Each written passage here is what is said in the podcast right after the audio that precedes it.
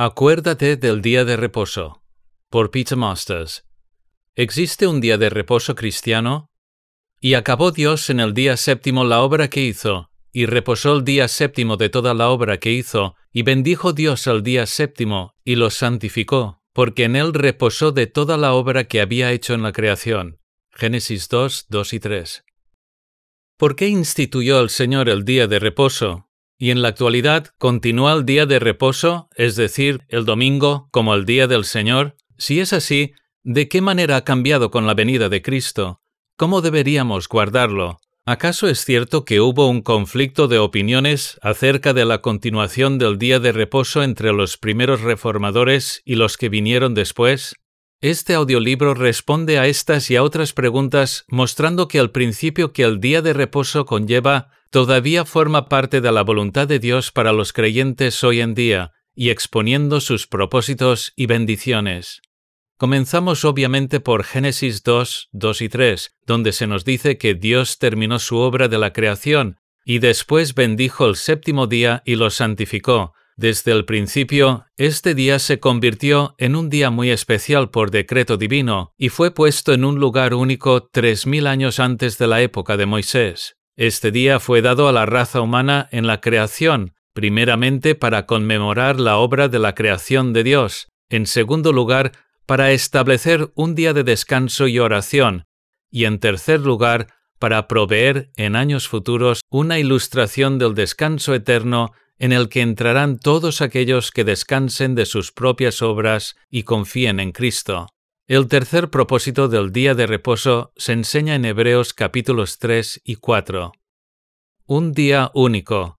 Algunas personas sostienen la postura de que el cuarto mandamiento de Éxodo 20, 8 a 11, acuérdate del día de reposo para santificarlo, ya no es aplicable, puesto que había sido diseñado únicamente para la época de los judíos. Sin embargo, este mandamiento claramente tiene mayor alcance de lo que tal postura dice, pues Dios lo estableció en la creación. Es una ordenanza de la creación, y la gente que vivió en el periodo entre Adán y Moisés con toda seguridad la conocerían y sabían que debían obedecerla. Sin embargo, algunas personas enseñan que la práctica de guardar el día de reposo comenzó solamente en el tiempo de Moisés y con la entrega de la ley. Ellos piensan que aunque Dios proporcionó el modelo de un día de reposo en la creación, a la gente no se le pidió que la guardaran. Este punto de vista se basa en que no hay mención alguna del día de reposo entre Génesis 2 y Éxodo 16, pero no explica el poderoso enunciado de Génesis 2 en el que Dios bendijo expresamente el séptimo día y lo santificó o consagró, estas palabras solo se pueden referir a algo verdaderamente trascendental que Dios hizo para que la raza humana lo obedeciera y se beneficiara de ello. Y Él lo comunicó a Adán y Eva, porque Dios mismo vive por encima del tiempo y los días. Las palabras significan que de entre siete días Dios dio a la raza humana un día especial y distintivo, que debía ser puesto por encima de todos los demás y que debía ser reservado para propósitos espirituales. Considera detenidamente que un día fue bendecido, mientras que normalmente en la Biblia la gente es la que es bendecida. Además, se distinguió un día por encima de otros y se santificó, lo que significa que fue declarado santo mientras que usualmente son personas, lugares objetos los que son santificados. El hecho de que Dios santificara un día significa que Él estaba apartando un día de entre siete para propósitos espirituales. El mensaje obvio del gran acto de Dios era que guardar ese día conllevaría una bendición. Este día debía apartarse como un día para Él y para descansar del trabajo, lo cual se basa en que habiendo descansado Dios en ese día, así también el hombre tenía que descansar, pues está hecho a la imagen de Dios. A Adán se le dio la tarea de labrar y mantener la tierra, y aunque seguramente se reveló mucho antes del segundo día de reposo, el conocimiento de este día especial y sus obligaciones continuarían con él después de la caída.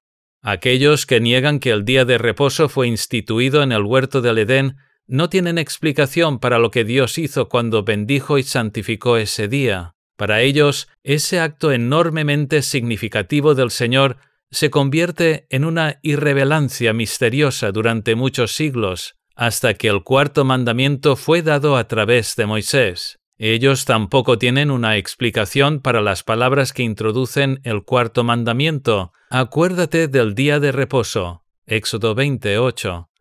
La palabra acuérdate dirige nuestra mirada hacia el día de reposo inaugurado en el huerto del Edén, lo que muestra que sabían del mismo. Esto está claro porque el cuarto mandamiento lo dice así, incluyendo estas palabras, porque en seis días hizo Jehová los cielos y la tierra, el mar y todas las cosas que en ellos hay, y reposó en el séptimo día. Por tanto, Jehová bendijo el día de reposo y lo santificó. Éxodo 20:11. Al no poder explicar estos textos monumentales, aquellos que quieren confinar el día de reposo al pacto de Moisés simplemente lo eliminan, diciendo que no estaba previamente allí. Sin embargo, el acto de Dios, al inaugurar el día de reposo en la creación, fue indudablemente para toda la raza humana, y después de la caída continuó como una llamada a participar en adoración, gozo espiritual y en la proclamación del Creador. Curiosamente, a menudo se ha puntualizado que el cumplimiento del día de reposo se insinúa en el relato del diluvio de Noé, donde varios eventos ocurrieron en intervalos de siete días, como si cada nueva acción en el arca esperara hasta después de un día de reposo. El ciclo de siete días semanal inaugurado en el Edén se ve en Génesis 7, 4 y 10, 8, 10 y 12. En Génesis 8, 10, por ejemplo, leemos que Noé esperó aún otros siete días, lo cual se repite en el versículo 12. La semana de siete días que fue dada a Adán en el huerto, sin duda alguna se convirtió en un estándar a través del mundo antiguo. La narración de Éxodo 16 es de primordial importancia para probar que el día de reposo estaba en vigor desde Adán hasta Moisés, ya sea que se cumpliera fielmente o no, porque aquí se menciona antes de que se dieran los mandamientos.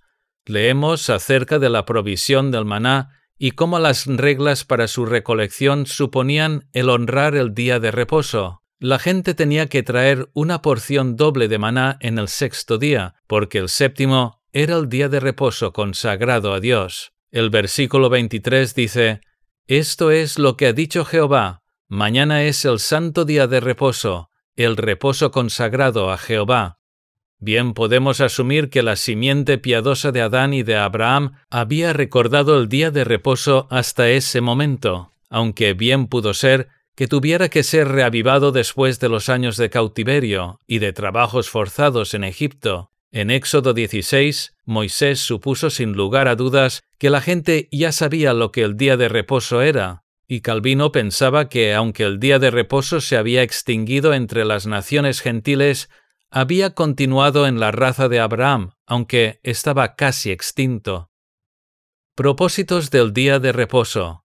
John Flavel, un puritano destacado, nombra varias señales de honor que Dios otorga al cuarto mandamiento, y tenemos que preguntarnos ¿Son estas las características de un mandamiento inferior que puede ser tratado a la ligera hoy en día? A continuación se resume lo que Flavel dijo. 1. Es el más largo de todos los mandamientos. 2. Lo preceden un recordatorio y una advertencia solemnes. 3. Se da tanto en un sentido positivo como negativo, lo cual no sucede con los otros mandamientos. Y 4 para fortalecer el mandato y exigir su cumplimiento, se presentan más argumentos que en cualquier otro mandamiento. Para ver sus propósitos, debemos advertir las palabras que introducen los mandamientos en Éxodo 22. Yo soy Jehová tu Dios, que te saqué de la tierra de Egipto, de casa de servidumbre. Los mandamientos fueron dados en un contexto de liberación. Ya hemos visto que el día de reposo fue inaugurado en la creación para que fuera 1. un día conmemorativo de la creación, 2. un día de descanso y de adoración, y 3. un símbolo de descanso eterno. Pero con los mandamientos vino otro propósito, es decir, honrar a Dios por la liberación. Deuteronomio 5:15 dice específicamente sobre el día de descanso, Acuérdate que fuiste siervo en tierra de Egipto, y que Jehová tu Dios te sacó de allá con mano fuerte y brazo extendido, por lo cual Jehová tu Dios te ha mandado que guardes el día de reposo. Se suponía que los judíos del Antiguo Testamento debían añadir este aspecto al día de reposo y conmemorar y proclamar que fueron redimidos de Egipto, desde que Cristo vino al mundo, obviamente nos enfocamos en la liberación mucho más grandiosa que fue tipificada por la de los judíos, es decir, la liberación que Cristo obtuvo en el Calvario. Por tanto, el día de reposo cristiano también tiene este propósito, el de ser un día para la adoración y proclamación de Cristo el Libertador. Volviendo a Éxodo 28, leemos, Acuérdate del día de reposo, lo cual indica que el día de reposo ya existía y que los judíos estaban bien conscientes de ello. La palabra acuérdate hace que tengamos presente el pasado, pero también es un mandato que continúa para el pueblo de Dios en el futuro. Naturalmente queremos saber cuánto del mandamiento del día de reposo es vinculante hoy en día, todo o parte del mismo, con la ley de Moisés se introdujeron para ese pacto otras reglas adicionales que eran extremadamente estrictas. Por ejemplo, no se podía preparar comida en el día de reposo, ni encender fuego, ni recoger leña, y había reglas ceremoniales para el pan de la proposición y para sacrificios especiales, y penas muy severas si se profanaba ese día. Durante el periodo que va desde Moisés hasta Cristo, el día de reposo adquirió estos requerimientos ceremoniales, porque también servía como una señal del pacto especial que Dios tenía con los judíos. Éxodo 31, 12 al 17. Quebrantar el día de reposo se castigaba de una manera tan severa debido a que mostraba desprecio por la relación especial, en forma de pacto, que Dios tenía con ese pueblo. Pero cuando Cristo vino, ese pacto temporal con los judíos finalizó, y también finalizaron las regulaciones adicionales, estrictas e inflexibles que Dios dio a Moisés para que se guardasen en el día de reposo. También, una vez que Cristo vino, todos los símbolos que señalaban hacia Él se cumplieron y se hicieron obsoletos. No es sorprendente que Dios cambiara el día de reposo al primer día de la semana, que es el día de la resurrección de Cristo, el cual indicaba el éxito de su obra en el Calvario. Esto obviamente fue puesto en práctica por los apóstoles, a quienes el Espíritu Santo seguramente impulsó para hacerlo, probablemente a partir del hecho de que Cristo se les apareció en repetidas ocasiones el primer día de la semana y también a partir de revelaciones. Pablo dice a los gentiles convertidos en Colosenses 2, 16 y 17 que no deben dejar que ningún judaizante los engañe y les haga volver a los ya cancelados rituales judíos, o les condene por ignorarlos, incluyendo el guardar el día de reposo judío, pues estos eran meramente una sombra de lo que ha de venir. Se les había enseñado a los creyentes en Colosas a guardar el nuevo día de reposo, el día del Señor, al igual que las iglesias de Corinto y Galacia lo hacían, de acuerdo con 1 de Corintios 16, 1 y 2. El nuevo día del Señor ya no contenía los deberes adicionales, ni los ritos simbólicos de adoración dados a Moisés, pero sí preservó la esencia vital del cuarto mandamiento, el cual incluía las siguientes razones y propósitos. 1 es un decreto de la creación que Dios reservara un día de entre siete, y también es uno de los diez mandamientos, los cuales son parte de la ley moral permanente y fueron escritos por el dedo de Dios. 2. Por tanto, siempre debe haber un día de conmemoración de la creación. 3. La existencia de un día de adoración e instrucción debe continuar. 4 se debe continuar con un día que recuerde y proclame la redención ahora en Cristo. La proclamación es un elemento particular del día, pues Cristo mostró y explicó las obras de Dios en los días de reposo, y entonces nosotros debemos hacer lo mismo mediante la evangelización de adultos y niños. Una de las razones por las que a las iglesias les es tan difícil reiniciar escuelas dominicales evangelísticas para los jóvenes es debido a que la comodidad y el entretenimiento han invadido los domingos de muchos creyentes. 5. Se debe continuar con la existencia de un día de descanso para todos los trabajadores, para que ellos también se beneficien de los propósitos anteriores. Esto previene que los cristianos usen innecesariamente las industrias comerciales el domingo, ya sea tiendas, restaurantes, estaciones de servicio o centros de diversión. Deuteronomio 5.14 dice, para que descanse tu siervo y tu sierva como tú. Se deben añadir otros dos propósitos que son de gran importancia a nuestra lista. 6. Al igual que el día de reposo judío, guardar el día del Señor es un testimonio para el mundo. Y 7. También es una práctica que moldea y santifica, pues ordena las prioridades del pueblo de Dios. Un testimonio y una ordenanza que nos moldea. Entre otras cosas, el día de reposo judío era un testimonio al mundo pagano. Nos podemos imaginar cómo reaccionaban las naciones alrededor de Israel al verles guardar el día de reposo. En una época en la que la mayoría de la gente era granjera, ellos conocían las dificultades de organizar rutinas para que todo trabajo se pudiera paralizar un día cada semana. Sin duda, se preguntaban a sí mismos ¿cómo pueden lograrlo estos judíos? Esas naciones paganas veían que toda esa cultura se organizaba alrededor de un día de entre siete para adorar al único Dios verdadero, y eso era un testimonio poderoso. Lo mismo pasa con nosotros hoy en día, en esta época donde la sociedad en general no tiene día de reposo bíblico. Quizás la gente de hoy en día se pregunte quiénes son estos cristianos que se abstienen de trabajar y del entretenimiento los domingos para adorar a Dios. Vemos las iglesias abiertas y a estas personas conmemorando a su Creador y adorándole todos juntos. No puede dejar de recalcarse la importancia de tal testimonio en familias, colegas y en la sociedad en general. Dios ha creado el Día del Señor parcialmente con este mismo propósito, es decir, que la realidad de nuestra fe pueda ser evidente a todos. El Día del Señor también influye profundamente en la santificación personal del creyente, y esto es un hecho que no debería ser pasado por alto. Un día cada semana debemos ordenar cuidadosamente nuestras prioridades para honrar al Señor, y esto nos entrena a hacer lo mismo en cada área de la vida.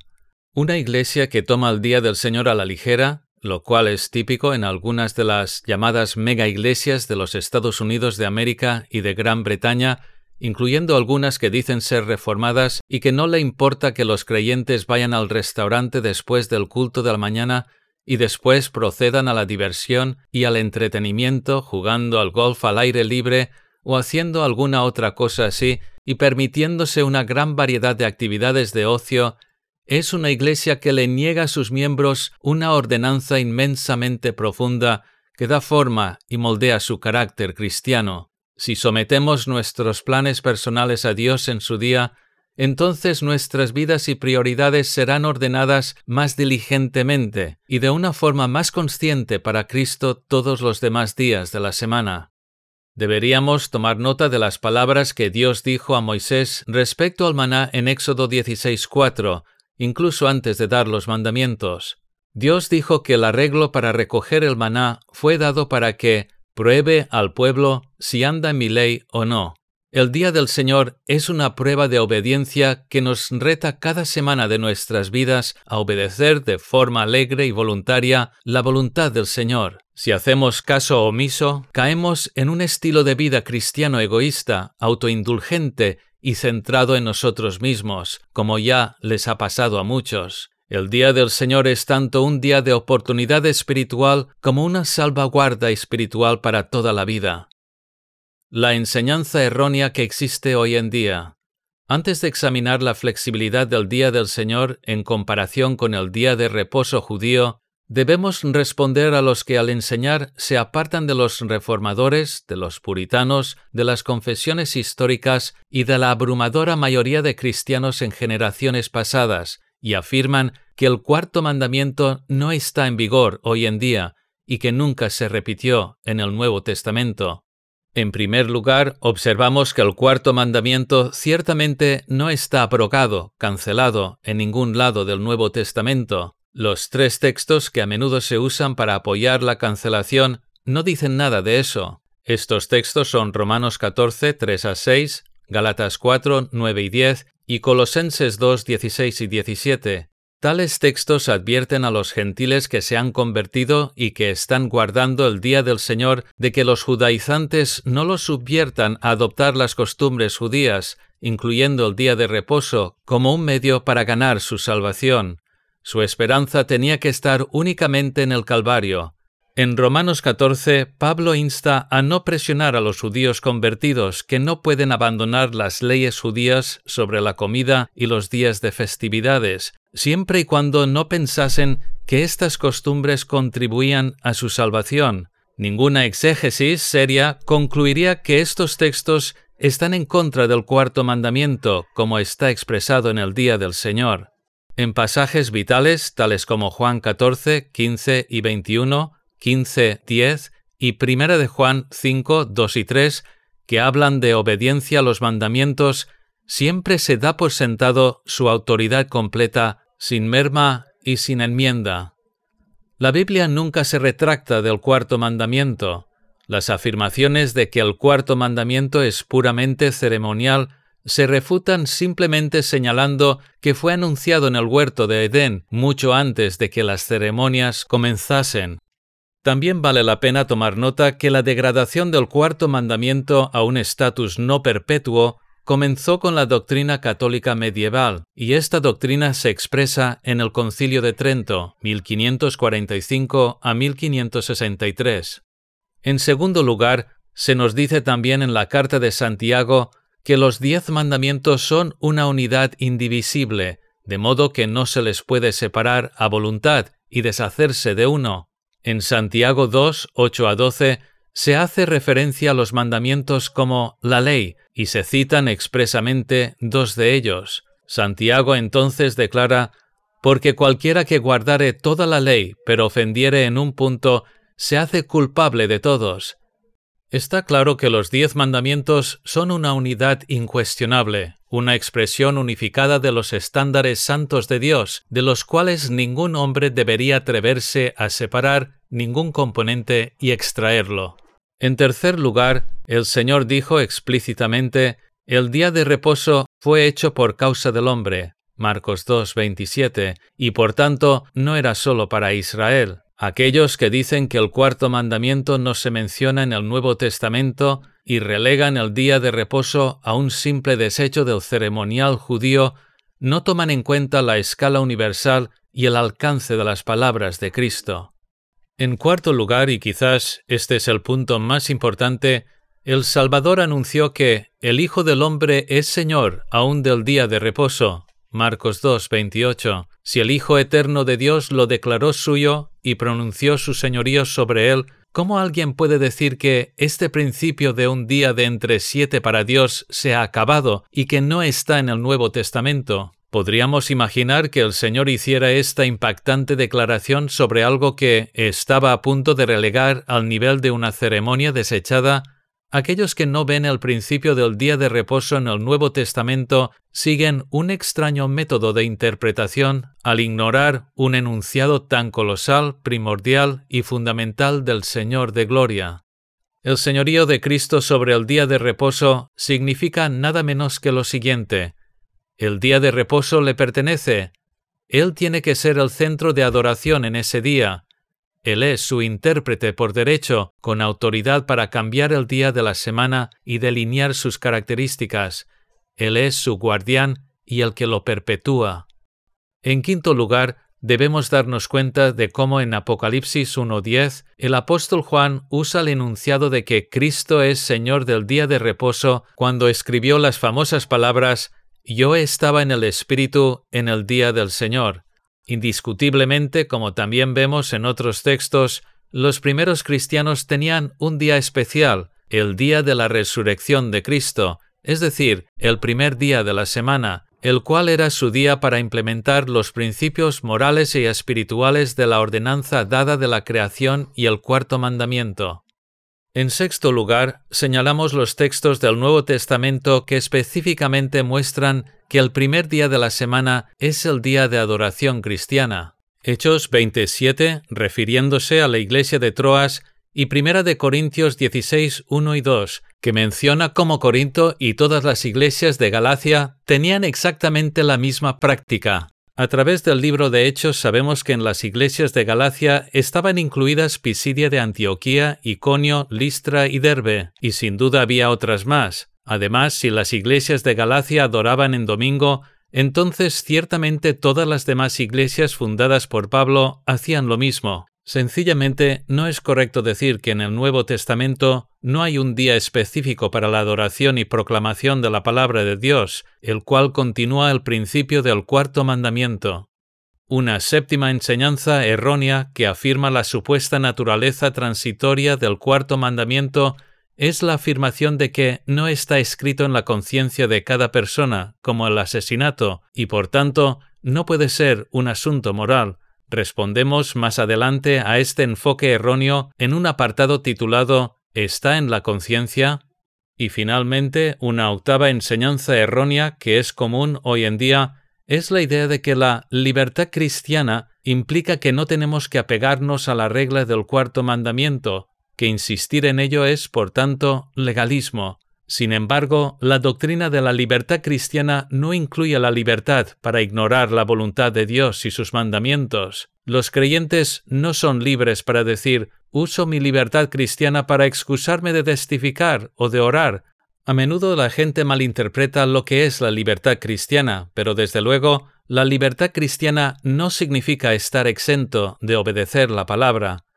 La doctrina de la libertad cristiana se refiere al libre acceso que tenemos a Dios, sin ningún sacerdote o mediador excepto Jesucristo. Esta doctrina también incluye lo siguiente, ser libres de culpa y condenación, ser libres de las leyes ceremoniales de la era mosaica, pero no de las morales, ser libres de la esclavitud del dominio o señorío del pecado, del mundo y de Satanás, ser libres del temor a la muerte, ser libres del dominio de autoridades religiosas. La libertad cristiana no incluye ninguna excepción de ningún deber prescrito en la palabra de Dios. Cristo es quien gobierna ahora el día de reposo. Si el día del Señor tiene que reflejar el espíritu y los estándares del antiguo día de reposo, ¿qué libertad, flexibilidad y excepciones son posibles y basándose en qué autoridad? La respuesta reside en las enseñanzas de nuestro Salvador, y acudimos al texto fundamental de Marcos 2, 27 y 28. Jesús les dijo, El día de reposo fue hecho por causa del hombre, y no el hombre por causa del día de reposo. Por tanto, el Hijo del Hombre es Señor aún del día de reposo. El enunciado final, que también está en Mateo 12.8, es la clave para el día de reposo en la actualidad, Cristo tiene señorío sobre el día de reposo, porque con su venida cumplió el simbolismo del día de reposo judío y compró nuestra salvación, y entonces tomó control de este día, llenándolo de un mayor significado.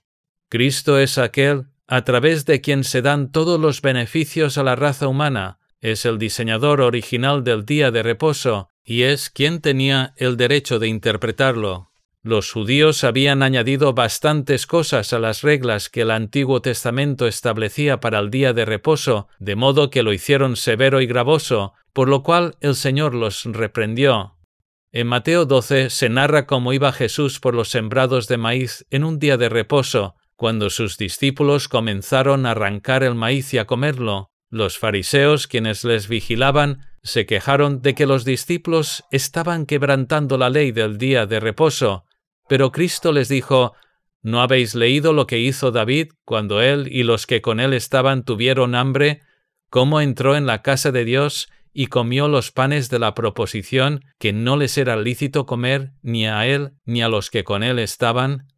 El Señor dijo a los fariseos que estaban equivocados, señalando el ejemplo de David, quien alimentó a sus hombres con aquello que estaba exclusivamente designado para los sacerdotes. Era legítimo alimentarse en una emergencia porque las reglas del día de reposo tienen que ceder ante una situación de necesidad. Siempre fue el caso de que las cosas que son esenciales podían hacerse el día de reposo. En circunstancias extenuantes, en una emergencia, David no profanó el día de reposo, incluso en la época judía. El Antiguo Testamento prohibía recoger la cosecha en el día de reposo, pero incluso esta regla habría cedido ante una necesidad absoluta. El gran reformador suizo del siglo XVI, Henry Bullinger, al referirse a varios ejemplos de situaciones de emergencia en el día de reposo, escribió lo siguiente Si entonces en el día de reposo es lícito rescatar a una oveja de un hoyo o a un buey a punto de ahogarse, ¿por qué en tal caso no debería ser lícito, de la misma manera, recoger y evitar que se eche a perder el heno o el maíz, que a causa de un clima impropio de cierta estación ha permanecido tendido por mucho tiempo y es probable que se arruine si se deja por más tiempo. Se concede libertad en casos de necesidad. Aquí lo que Bullinger estaba exponiendo era Mateo 12, 11 y 12 y Lucas 14, 5. En Mateo 12:5, el Señor también puntualizó el requerimiento de la ley de Moisés de que los sacerdotes deberían trabajar en el día de reposo en relación a la adoración, profanando así técnicamente el día de reposo, pero su trabajo santo estaba exento de la regla del día de reposo. El día de reposo, a pesar de su inflexibilidad aparente y prohibiciones, siempre cedió, dijo el Señor, a los deberes especiales o a la necesidad y a las obras de misericordia. Este es el caso hoy en día, obviamente, pero la palabra necesidad no se tendría que convertir en un término tan elástico que se extienda para cubrir cualquier cosa que queramos hacer, de tal forma que la dedicación incondicional al día del Señor se arruine. Tiene que ser una necesidad real. La gente debe tener en sus corazones y mentes el honrar el día del Señor, pero a veces hay circunstancias excepcionales. Lo que no se debería hacer. El estándar para el Día del Señor se explica a detalle y de manera concisa en las grandes confesiones de fe protestantes. La gente debería descansar todo el día de sus trabajos, palabras y pensamientos sobre su empleo terrenal y de sus distracciones, y estar absortos todo el tiempo en el ejercicio público y privado de la adoración a Dios, entonces, ¿cuáles son las posibles excepciones? Seamos prácticos. Puede que te hayas quedado sin gasolina en el día del Señor, y es culpa tuya, porque deberías haber tenido cuidado de llenar el depósito de combustible el día anterior, además de otras cuatro razones. 1. Para evitar distracción terrenal. 2. Para evitar establecer un mal ejemplo a otros. 3 para evitar apoyar una actividad laboral innecesaria en el día de descanso y adoración, y cuatro, para honrar y obedecer el principio que subyace en el día de reposo. Sin embargo, si la situación es difícil y es una cuestión de necesidad, y te quedarías abandonado a mitad de la nada si no fueras a la estación de combustible, entonces quizás tengas que ir a la gasolinera en el día del Señor, pero no deberías hacer una costumbre de ello. No habrás cometido un pecado moral, pero nunca deberías permitir que el día del Señor te sea indiferente. En el caso de los judíos, la indiferencia hacia el día de reposo incurría en un castigo terrible, porque el día de reposo era un signo del pacto, y romperlo constituía un repudio del pacto. El día del Señor, en cambio, no es el signo de ese pacto judío, y romperlo no implica un rechazo de nuestra relación con Dios, sin embargo, la indiferencia voluntaria hacia el día del Señor es un quebrantamiento del cuarto mandamiento, el cual todo cristiano debería gozosa y voluntariamente abrazar como parte de la perfecta ley de libertad. Si de alguna manera una persona o una familia no tuvieran comida y no hubiera nadie a quien pudieran acudir buscando ayuda, quizás tendría que ir a la tienda en el día del Señor, quizás tendrían que estar dispuestos a ayunar aunque los niños no deberían estar sujetos a eso, pero tales medidas deberían ser lo último que querríamos hacer, aunque nunca deberíamos planear comprar en el día del Señor, el día de reposo se somete a las necesidades genuinas. Si estás planeando unas vacaciones, no deberías planear abordar un tren o un avión en el día del Señor, porque eso no es una necesidad, y desde luego no cumple con el espíritu de guardar un día para el Señor. Por tanto, es un acto de desobediencia y de indiferencia al requerimiento de Dios. Además, tal acto apoyaría la indiferencia que también tiene la industria viajera hacia el día del Señor. El Señor Jesucristo mostró que el día de reposo puede rendirse a una necesidad, pero en verdad tiene que ser una necesidad. ¿Acaso involucrarse en viajes escolares, días de deportes y campamentos, todos los cuales eliminarán el día del Señor, es una necesidad para jóvenes creyentes? ¿Deberían hacerse las fiestas de cumpleaños en el día del Señor? Desde luego que no, porque uno de los grandes propósitos del día de reposo cristiano es poner situaciones ante el pueblo de Dios para que lo puedan elegir y de ese modo ser testimonio para todos aquellos de su alrededor. Thomas Watson dijo acertadamente que guardar el día de reposo era una gran insignia de su religión, y lo mismo se aplica hoy en día. Los restaurantes en domingo. Muchos cristianos van a restaurantes en domingo, lo cual sucede mucho más en los Estados Unidos de América que en Gran Bretaña, pero, ¿cómo puede ser esto una necesidad? Además, eso apoya la innecesaria industria alimentaria que se burla del Día del Señor y obliga al personal a trabajar de una manera contraria al decreto de la creación y al cuarto mandamiento. Los puritanos permitían cocinar en casa, señalando a la suegra de Simón Pedro cuando cuidaba del Salvador en el día de reposo, pero no hacer festines o cenas muy elaboradas. Sabemos de pastores en los Estados Unidos a quienes nunca se les ocurriría contratar trabajadores en el Día del Señor, pero ese día van a restaurantes que lo hacen. ¿No es esto algo inconsistente? La práctica de comer fuera en domingo, desde luego, no era aprobada por los evangélicos en el pasado, sino que es algo que ha llegado a ser ampliamente aceptado tan solo desde la década de 1960 y más recientemente se ha extendido para absorber cristianos en otras partes del mundo. En el tabernáculo metropolitano, un gran número de personas trae su comida los domingos y comen los salones de la planta baja de la iglesia, para poder después dedicarse al ministerio de la Escuela Dominical Evangelística para Niños, y desde luego no somos la única iglesia donde esto ocurre. Si en el día del Señor buscamos traer a la casa de Dios a aquellos que están perdidos y proclamar su nombre a todos, no es correcto alentar una industria y actividades laborales innecesarias en ese día. El mismo razonamiento aplicaría a comprar periódicos los domingos. Deberíamos ser concienzudos sobre estos asuntos, y aun así el día del Señor, como un antiguo dicho dice, no tiene que ser guardado en el espíritu de la ley, sino en el espíritu libre del Evangelio. ¿Y qué hay acerca de la televisión o el Internet en domingo? Bueno, a menos que vaya a escuchar unas cuantas noticias o algo parecido, con certeza es totalmente innecesario para un creyente usar un instrumento público para distracción en domingo. Instaría encarecidamente a todo aquel que profesa el nombre de Cristo como su Salvador a que mantuviera apagada la televisión y no usara el Internet en domingo porque, aunque pueda sonar legalista para algunos, tener una regla que no permita usar la televisión o el Internet le dará la oportunidad de honrar y santificar el día del Señor con un pensamiento y comunión cristianos. Hacer uso de una distracción secular es sin duda una infracción del principio perpetuo del Día del Señor.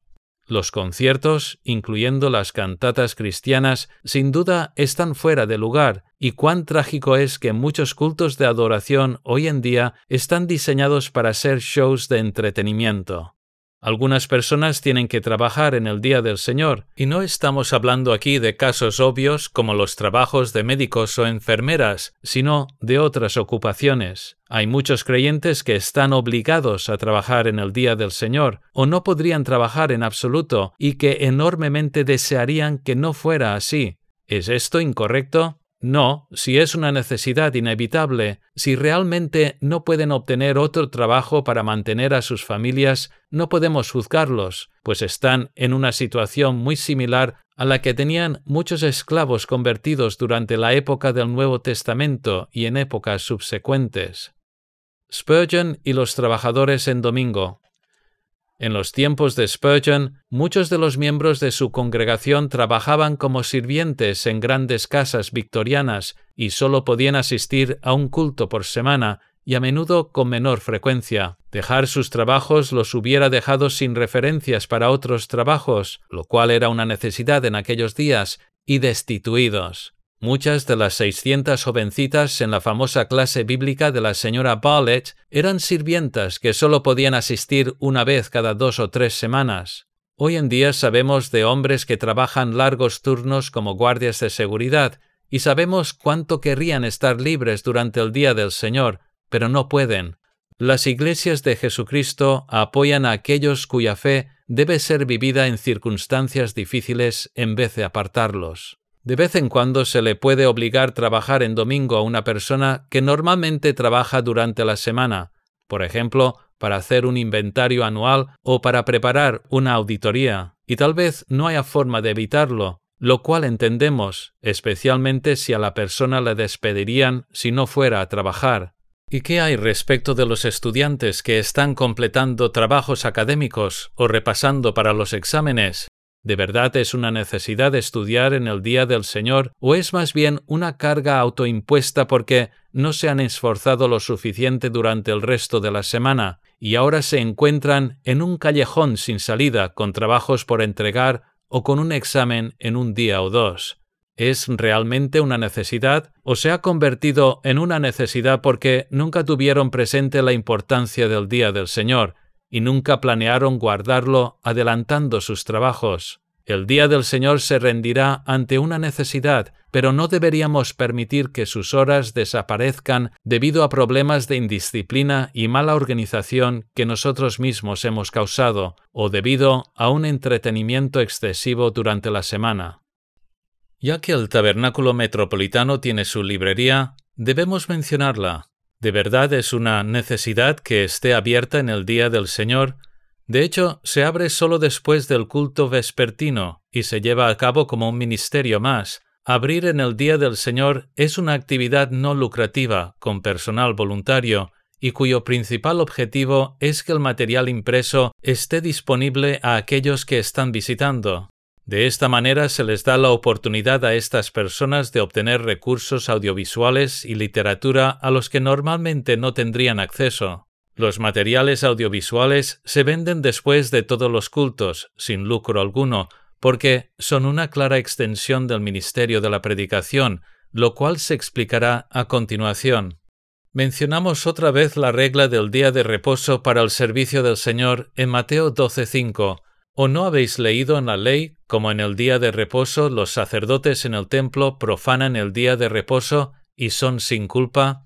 Los sacerdotes trabajan así como lo hacen los que predican hoy en día. Cuando estamos involucrados en el servicio del Señor, no estamos ignorando el día del Señor.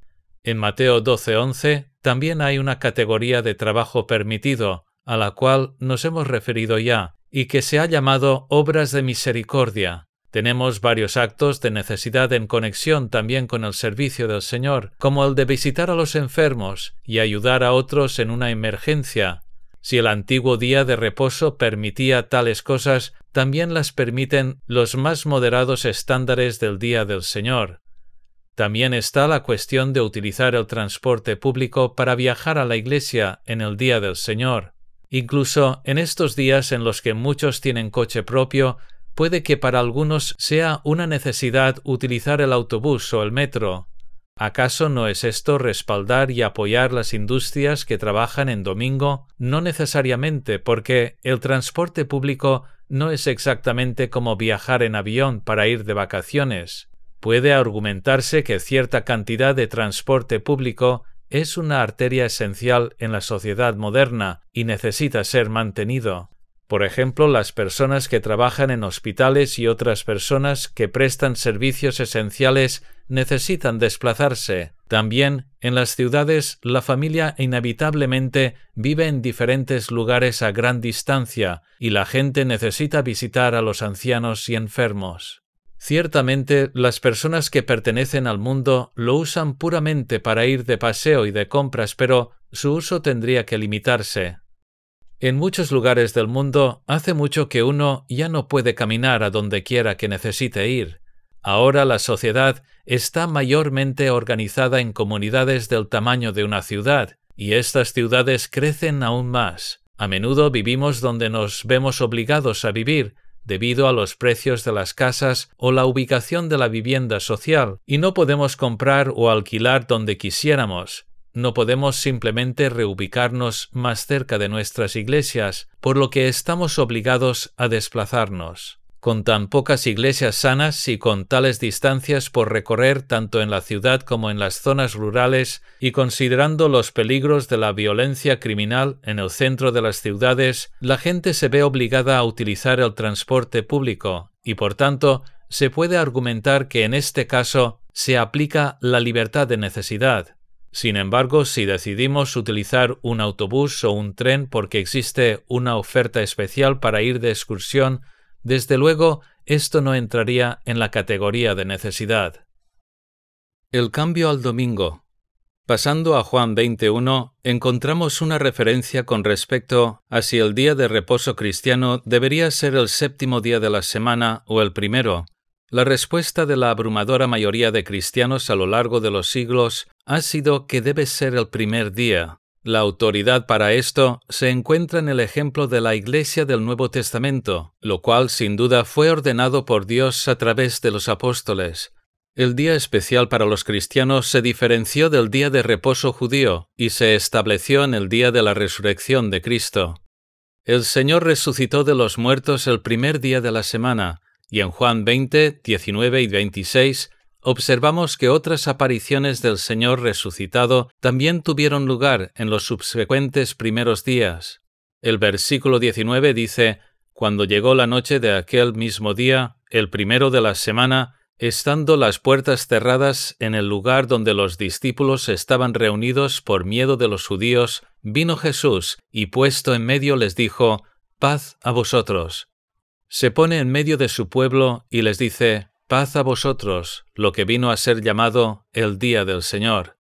El versículo 26 dice que ocho días después llegó Jesús. En muchos lugares se diría después de siete días, pero los judíos comenzaban a contar desde el primer día y finalizaban incluyendo también el último día, así que ellos convertían siete en ocho. El texto intenta decirnos que el Señor apareció exactamente el domingo siguiente. Creemos que eso era para mostrar a los discípulos que este sería el día de conmemoración de la resurrección, mientras que el día de reposo judío rememoraba la liberación de Egipto, Deuteronomio 5:15, el día de reposo cristiano se enfocaría en el día de la resurrección, el cual era la prueba de la victoria y éxito del Calvario. En Hechos 27, como hemos comentado antes, aprendemos un poco más acerca de este día especial de la resurrección, el primer día de la semana, reunidos los discípulos para partir el pan, Pablo les enseñaba, habiendo de salir al día siguiente, y alargó el discurso hasta la medianoche. Este día era obviamente la versión cristiana del día de reposo, y ya no es en el séptimo día de la semana, sino en el primero, Lucas es un testigo ocular aquí, y esta es la primera referencia en el Nuevo Testamento de un culto cristiano de adoración distintivo que incorporó la cena del Señor. Una prueba más, ya citada antes, de que el día de reposo cristiano era en el primer día de la semana, aparece en 1 de Corintios 16, 1 y 2, donde Pablo señala que no solo Corinto, sino todas las iglesias de Galacia se reunían en el primer día de la semana.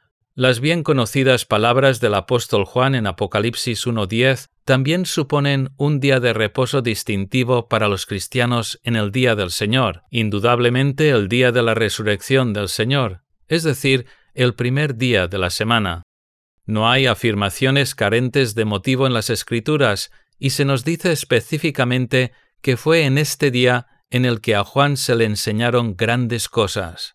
El mártir Ignacio, quien vivió del 30 al 107 después de Cristo y fue el tercer ministro de la Iglesia de Antioquía y probablemente estudiante de Juan, escribió que cada amigo de Cristo guarde el día del Señor, el día de la resurrección, como un festival, el cual es el principal día y el rey de todos los días de la semana.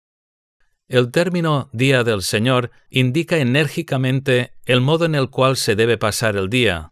Este día es para Él y se centra en Él, no es para nosotros, para nuestros placeres terrenales, nuestra autoindulgencia o para nuestra diversión y juegos, es para gozo espiritual, aprendizaje y servicio y para tener comunión con Él.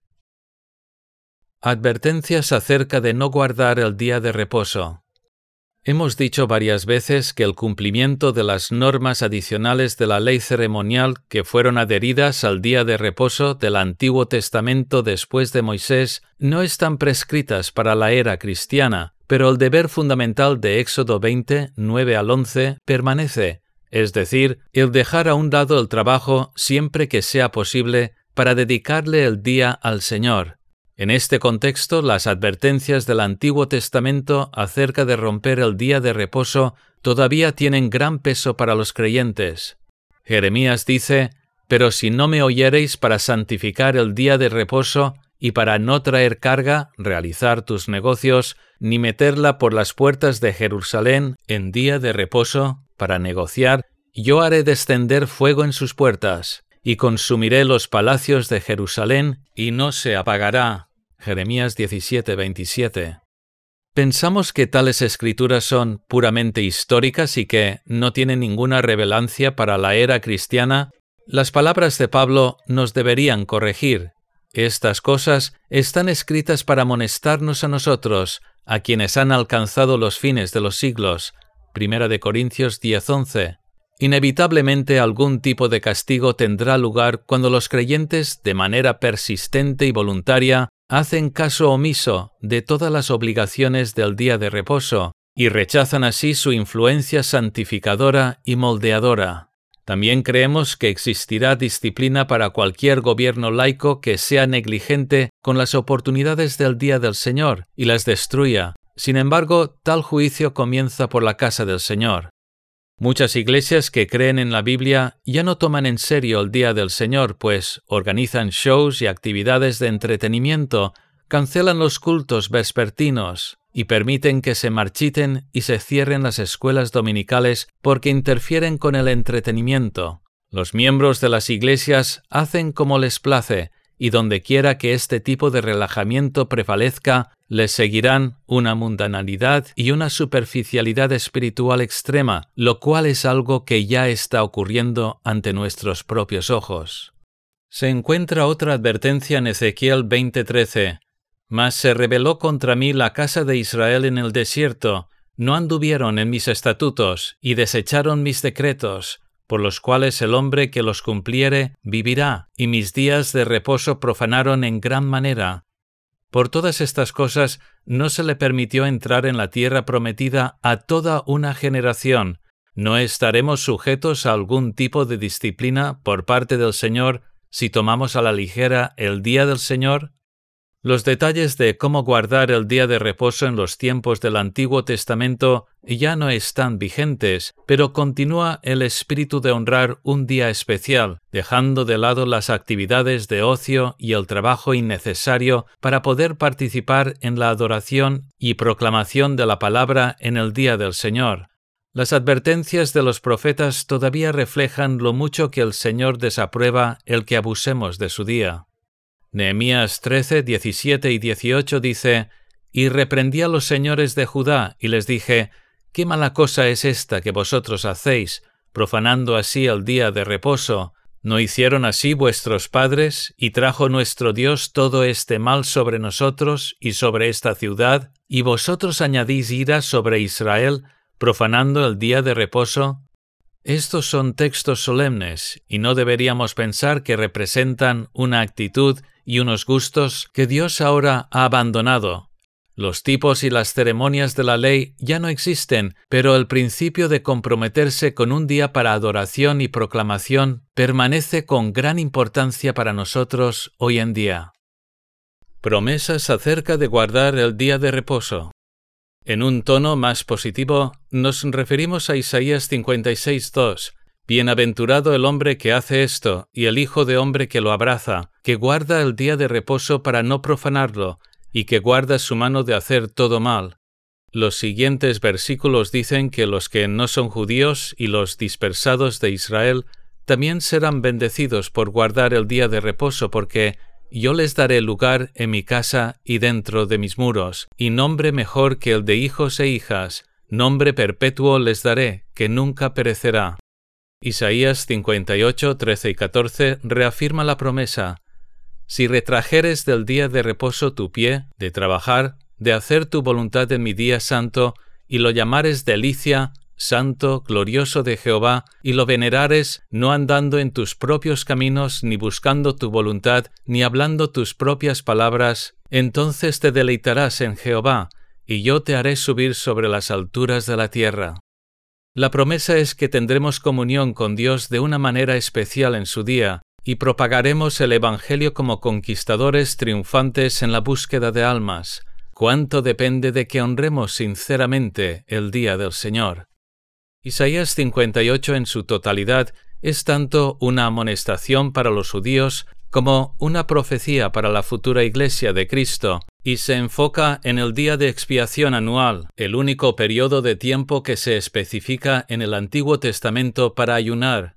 Este día tenía que tratarse como si fuera un día de reposo, e Isaías muestra cómo deberían haberlo guardado.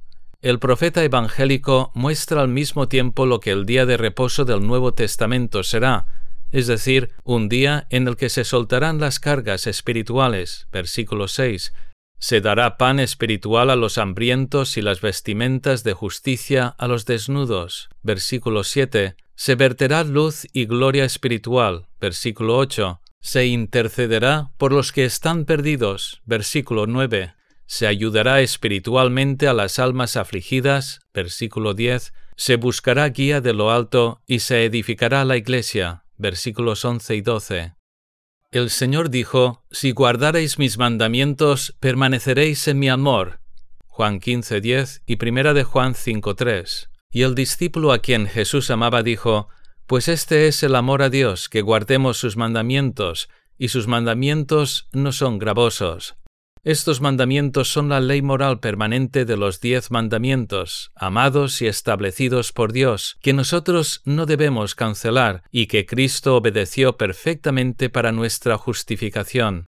El cuarto de estos mandamientos morales está diseñado especialmente para nuestra bendición y enriquecimiento, y debemos honrarlo con gran deseo y anticipación todos los días de nuestra vida, y debemos hacerlo por amor a nuestro Salvador.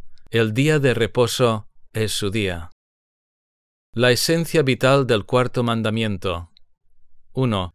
Dios reservó un día de entre siete como un decreto de la creación, y también lo estableció como uno de los diez mandamientos, los cuales son parte de la ley moral permanente y fueron escritos por el dedo de Dios. 2. Por tanto, siempre debe haber un día de conmemoración de la creación. 3. La existencia de un día de adoración e instrucción debe continuar. 4. Debe continuar habiendo un día en el cual se recuerde y se proclame la redención en Cristo.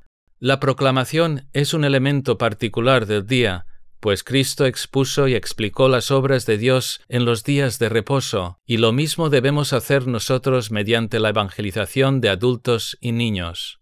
5. Debe continuar existiendo un día de descanso para todos los trabajadores, para que ellos también se beneficien de los cuatro puntos anteriores. Este aspecto del cuarto mandamiento naturalmente excluye que cristianos usen de forma innecesaria las industrias comerciales, ya sean tiendas, restaurantes, gasolineras o centros de recreo. En Deuteronomio 5.14, este principio se establece expresamente en el mandamiento del día de reposo, para que descanse tu siervo y tu sierva como tú.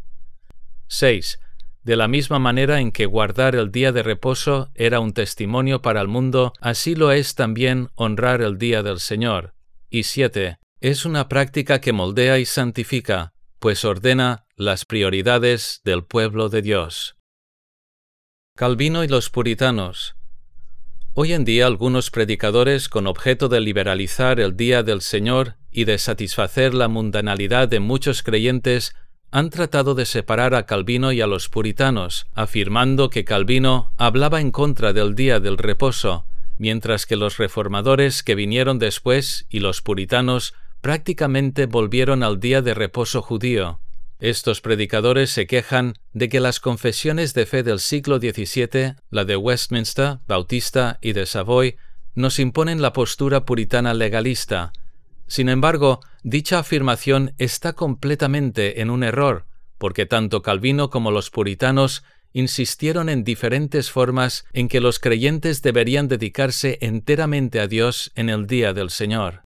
Cualquier intento de presentar a Calvino como alguien que estaba en contra del día de reposo muestra que no se han estudiado sus sermones sobre el cuarto mandamiento, pues Calvino insistía en que los cristianos se olvidaran del yo los domingos y que se apartaran de cualquier actividad que les distrajera con el fin de que se llenaran de Dios, y sin lugar a dudas estaría horrorizado por la negligencia que ha surgido en gran parte del mundo evangélico en los últimos cuarenta años. Más adelante, varios puritanos y reformadores pusieron mayor énfasis que Calvino en la autoridad permanente del cuarto mandamiento, pero todos llegaron a conclusiones parecidas acerca del modo en el que ese día tan especial debería guardarse. Sabemos que algunos escritores puritanos tenían opiniones extremas sobre el día de reposo cristiano, lo cual llevó a John Owen a comentar un hombre apenas tiene tiempo para leer en seis días todas las obligaciones que se propone que cumplamos en el séptimo día. Sin embargo, el extremismo no era la postura general. Las excepciones a este consenso fueron algunos reyes, obispos y clérigo que eran antipuritanos y antievangélicos, especialmente en el reinado de Jaime I, quien permitió actividades recreativas incluyendo baile, tiro con arco y fiestas de cerveza en las iglesias, y el de Carlos I, quien estipuló dos horas de adoración por la mañana y el resto del día lo destinó a actividades recreativas y a relajarse, de forma similar a lo que hacen algunos evangélicos hoy en día. Es trágico que ciertos predicadores en las filas reformadas evangélicas fomenten algunos de sus argumentos hoy en día. Calvino enfatizó que, desde la venida de Cristo, las vidas de los creyentes deberían ser un día del Señor constante, de manera que cada día del año debería ser dedicado a Dios. Sin embargo, dado que esto no es posible en la tierra, y dado que existe la necesidad de que haya un día en el que las congregaciones se puedan reunir, Dios dio el día del Señor para mantener una adoración habitual, devoción y enseñanza, junto con la provisión de un día de descanso para los trabajadores, en el espíritu del antiguo día de reposo. Calvino enseñó que hay diferencias entre el antiguo día de reposo y el día del Señor, pues este último no es un día sagrado en la misma manera, de modo que, si pudiéramos, tendríamos siete días del Señor cada semana, o si se nos obligara, lo cambiaríamos a otro día de la semana. Sin embargo, según Calvino, el Día del Señor perpetúa todas las características de adoración, santificación y enseñanza del día de reposo, al igual que el principio de devoción total. Aunque las normas rígidas que Moisés añadió han pasado ya y también la insistencia del séptimo día, Calvino sostuvo que el principio y espíritu del cuarto mandamiento continúa. Las exhortaciones de Juan Calvino para el Día del Señor. Calvino dio las siguientes exhortaciones invaluables y claras durante su serie de sermones sobre el cuarto mandamiento basándose en Deuteronomio 5. Así se expresó.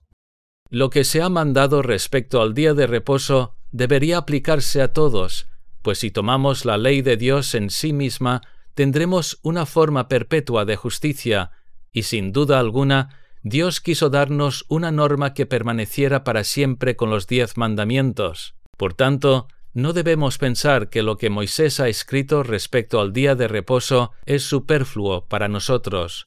Cuando digo que la ordenanza de descansar era un tipo de misterio espiritual mucho más profundo y que, por tanto, este mandamiento debe ser considerado ceremonial, no quiero decir que no tenga mayor objetivo que ese.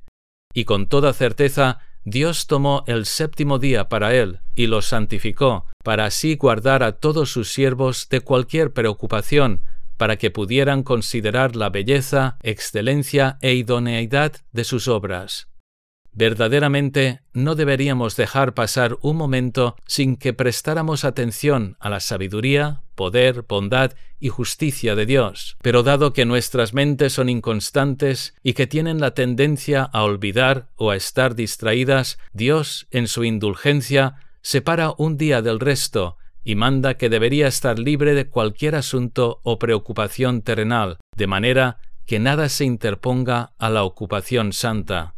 Con base en esto, Dios no deseaba que la gente meramente descansase en casa, sino que se reuniese en el santuario. A este respecto, tenemos la misma necesidad de un día de reposo como la gente de la antigüedad, de forma que un día estemos libres y por tanto mejor preparados para aprender y testificar de nuestra fe. En sus sermones sobre los diez mandamientos, Deuteronomio 5, 12 a 14, Calvino muestra su posición firme cuando insta a que se tenga un día del Señor verdaderamente dedicado. Esto es lo que dijo. Si convertimos el domingo en un día para pasarlo bien, para hacer deporte y para nuestro propio placer, ¿cómo será honrado Dios así? ¿Acaso no es una mofa e incluso una profanación de su nombre? Pero cuando las tiendas están cerradas en domingo, cuando la gente no viaja de la manera habitual, el propósito del día del Señor es el proveer más tiempo y libertad para prestar atención a lo que Dios nos manda.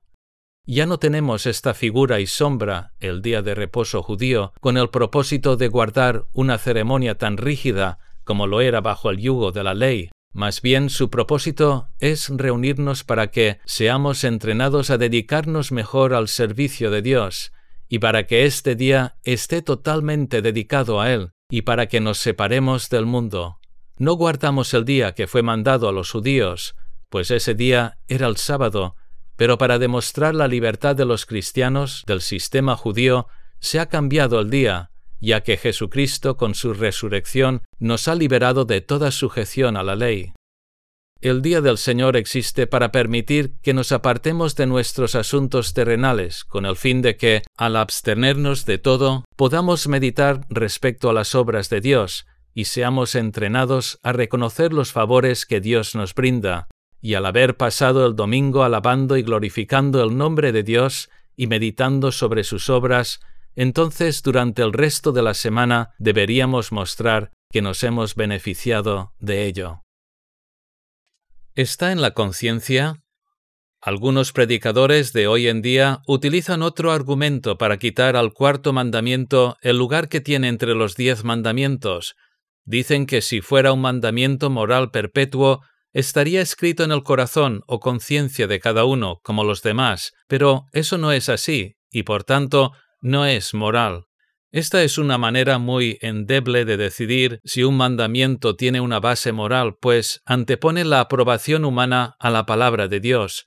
¿Desde cuándo ha sido un principio válido de interpretación hacer que nuestros sentimientos subjetivos sean juez sobre las escrituras? La realidad es que, al desobedecer habitualmente los mandamientos morales, estos frecuentemente se debilitan y se borran de la conciencia, y especialmente mediante una cultura de desobediencia. Pablo nos dice en Romanos 7 que no hubiera sabido que era pecador si no hubiera escuchado la ley, y añade específicamente, pero yo no conocí el pecado sino por la ley, porque tampoco conociera la codicia si la ley no dijera no codiciarás. Él habla de cómo vivía aparentemente tranquilo por su codicia, hasta que venido el mandamiento el pecado revivió y él murió, lo que significa que el mandamiento reavivó su conciencia y le hizo estar consciente del pecado y se sintió condenado. Esto refleja la experiencia de innumerables personas que nunca han tenido ni siquiera un solo remordimiento de conciencia mientras se llenan los bolsillos con las cosas de este mundo. Nunca se les hubiera ocurrido que eran víctimas del pecado de la codicia hasta que escucharon la palabra de Dios. Lo mismo ocurre con muchos jóvenes hoy en día, a quienes se les enseña que la actividad sexual es un derecho humano esencial y a quienes se les mete ideas en la cabeza a través de las telenovelas y películas que promueven esos mismos principios. Mucha gente joven está sexualmente activa desde una edad temprana, y sucede que nos encontramos con aquellos que no tienen ninguna inhibición natural o que no se avergüenzan en absoluto en relación con tal actividad sexual, porque sus jóvenes conciencias han sido cauterizadas y hechas insensibles, como bien dice Primera de Timoteo 4.2. En una sociedad atea donde la gente solo ha conocido el domingo como un día de entretenimiento y prácticamente todo el mundo lo ve así, cuánto más insensibilizada estará la conciencia de la obligación de dar a Dios una porción regular de nuestra vida para adorarlo. La mayor tragedia en todo esto es que algunos predicadores cristianos se encuentran entre aquellos que están ocupados insensibilizando conciencias, enseñando que el cuarto mandamiento es completamente ceremonial y que no tiene un estatus moral o espiritual. Sin duda, es horrible que representantes del Señor se pongan en contra de uno de los mandamientos permanentes de Dios y alienten a otros cristianos a la transigencia espiritual. Una bien conocida respuesta puritana a la afirmación de que el cuarto mandamiento no es moral porque no está grabado en la conciencia, puntualiza que a Adán se le tuvo que hablar de la ley del día de reposo, a pesar de que, sin duda, poseía una conciencia bien informada. En otras palabras, es una ley moral excepcional, por cuanto debe ser anunciada para que se introduzca en la conciencia. Sin duda, esta ley moral va muy de acuerdo con la conciencia de los cristianos, excepto aquellos que son mundanos, los cuales responden al día del Señor con un sentido de obligación fuerte, natural e innato. ¿Necesitaba Adán el día de reposo? Fuera de la tradición de las grandes confesiones de fe protestantes, aquellos que enseñan que el día de reposo es un asunto totalmente judío que comenzó y acabó con el pacto de Moisés, dicen que no existe mención alguna de que Adán tuviera que descansar en el huerto del Edén, y tampoco ninguna regla que prohibiera alguna actividad específica allí. Entre los que piensan así se encuentran dispensacionalistas como Schofield. También dicen que las regulaciones especiales que se le dieron a Moisés no habrían sido relevantes en el Edén, porque Adán no necesitaba encender un fuego, cocinar, llevar una carga o comprar y vender. Además, como Adán tenía un acceso constante a Dios en ese lugar perfecto, no habría existido ninguna diferencia práctica entre el día de reposo y los otros seis días. Con este tipo de razonamiento se rechaza la existencia del día de reposo antes de Moisés, pero desde luego que nadie ha sugerido que las reglas adicionales para el día de reposo que se dieron a través de Moisés como una señal del pacto estaban vigentes en el huerto de Edén. Esta es una manera bastante frívola de probar que Dios no instituyó un día de reposo para el Edén. Ya hemos señalado que Dios bendijo, santificó e hizo distintivo este día, y esto es un hecho ineludible. ¿Cómo entonces habría guardado Adán ese día especial en el huerto, suponiendo que no había pecado? La respuesta la tenemos en Génesis 2.3. El primer propósito de ese día era el de conmemorar la creación, por lo que si Adán hubiera continuado en el paraíso, cada séptimo día él y Eva habrían dejado a un lado la agradable tarea de cuidar del huerto con el fin de reflexionar en la historia de ese lugar y en el orden de la obra de Dios y en lo maravillosa que es. A través de muchos años de bendición, toda la gloria por la creación habría sido del Señor. Nuestros primeros padres, después de todo, moraban en el tiempo, y el tiempo mismo habría sido controlado por el día de reposo y subordinado a la adoración del Creador. El huerto del Edén habría sido un día de reposo perpetuo, pero aún así habría habido un día especial en la semana que conmemorara la creación.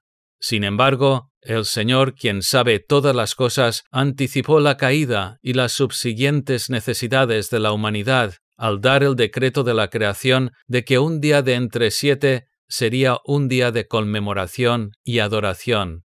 Es obvio que la inauguración de un día de descanso en el huerto también tenía en mente la caída, porque contenía un tipo de Cristo y de la salvación, como se enseña en Hebreos 3 y 4, y Adán bien pudo haberlo percibido a la luz de la promesa de Dios en Génesis 3.15, después de que el paraíso se perdiera, y esto habría servido de gran consuelo para él y su familia. El hecho de que el Señor bendijera y santificara un día entre siete es un acontecimiento inmenso y monumental, que nunca deberíamos subestimar y tampoco deberíamos quitarle importancia.